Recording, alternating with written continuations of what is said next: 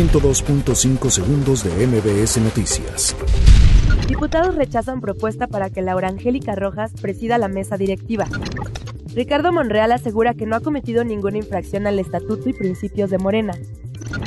Secretaría de Hacienda asegura que el paquete económico 2019 será responsable. Estados Unidos impone aranceles de 31% a acero estructural mexicano. Verónica Hernández asume como encargada de despacho de la Fiscalía de Veracruz. Fernand se degrada a depresión tropical. Instituto Nacional de Migración rescata a 173 migrantes en Tabasco. Nicolás Maduro anuncia ejercicios militares en la frontera con Colombia. Arqueólogos mexicanos crean modelo 3D de submarino hundido en 1920. Científicos confirman nueva especie de ballena en Japón. 102.5 segundos de MBS Noticias.